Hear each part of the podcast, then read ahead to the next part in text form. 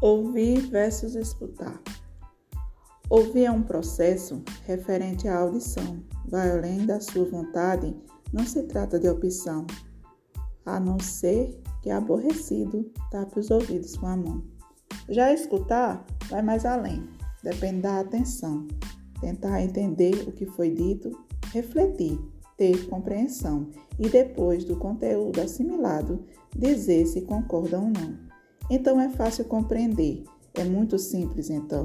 Ouvir é captar o som, é escutar, ter foco e atenção. Não se faça de desentendido quando for a ocasião.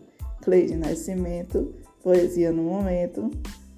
Poesia escrita no dia 4 de 5 de 2021. Uma boa tarde e um ótimo dia a todos.